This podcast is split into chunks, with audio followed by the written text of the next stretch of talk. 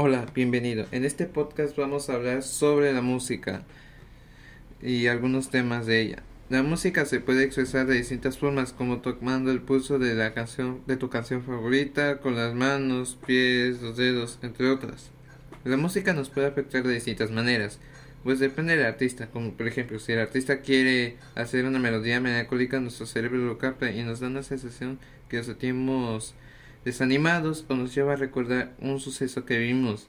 Con este ejemplo nos damos cuenta que nos puede afectar a nuestras emociones, la música.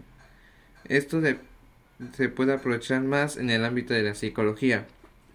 Dejando al lado este tema de las emociones, eh, hablaremos sobre la música, pero no sobre la música de hoy, sino la del pasado, no tan lejano, pero sí pasado. Eh, pues para esta era, en mi opinión, una mayor calidad, pues el artista buscaba distintas formas de cómo crear sonidos mediante los instrumentos que había. Y no estoy hablando de la música clásica, sino que más o menos por los años 1900.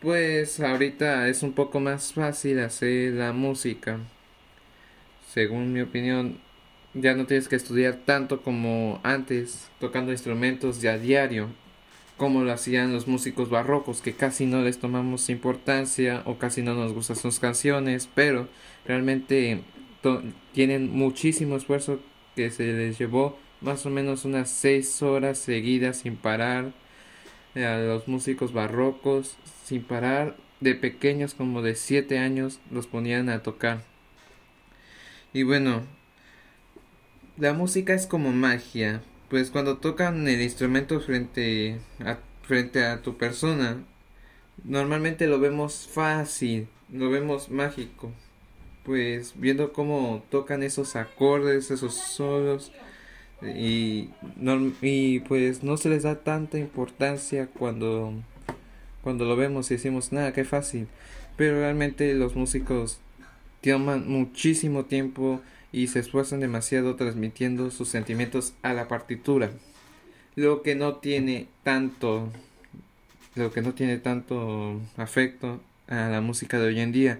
Pues esta, yo en mi opinión, este es muy vaga.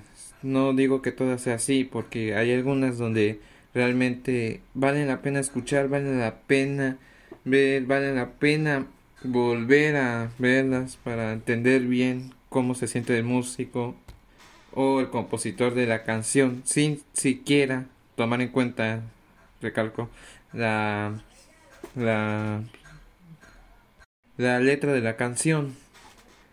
Entonces para un músico qué es un instrumento un instrumento para nosotros es como una extensión de nuestro cuerpo de nuestra alma. Cuando vemos que porque yo lo digo por experiencia, cuando vemos que un instrumento se cae, se rompe, nos duele, nos duele.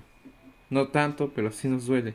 Verlo como se cae, se rompe y ese sonido es como un poco estresante porque normalmente no le no de hecho no le tomamos tanta importancia tener un instrumento pues pues la gente cree que no es nada pero realmente es con lo que hacemos música, con lo que se hace música y por eso lo consideramos como una parte de nuestro cuerpo. Obviamente algunos músicos no piensan lo mismo. Para finalizar más o menos, yo opino que la música es demasiado difícil como para dejarla a medias y normalmente un mundo sin música no es nada. Se pierde todo el chiste de, de las emociones, transmitir algo. De hecho, sin la música no se podría tener otras artes como por ejemplo la danza, en cantar y podría decirse la pintura. Entonces, más o menos la música es la base de todo. Pues está siempre desde ahí, desde la historia está desde el principio de la humanidad, pues aunque no hagamos música, la música va a seguir existiendo, pues antes de que nosotros hiciéramos el primer instrumento, ya la naturaleza lo hacía, ya hacía música, pues es un conjunto de sonidos bien agrupados. Y bueno, esto ha sido todo del podcast, espero que les que les gustó, les haya gustado. El siguiente podcast va a salir más o menos en esta semana o en la siguiente, dependiendo de cómo esté los días de, este, de mi agenda.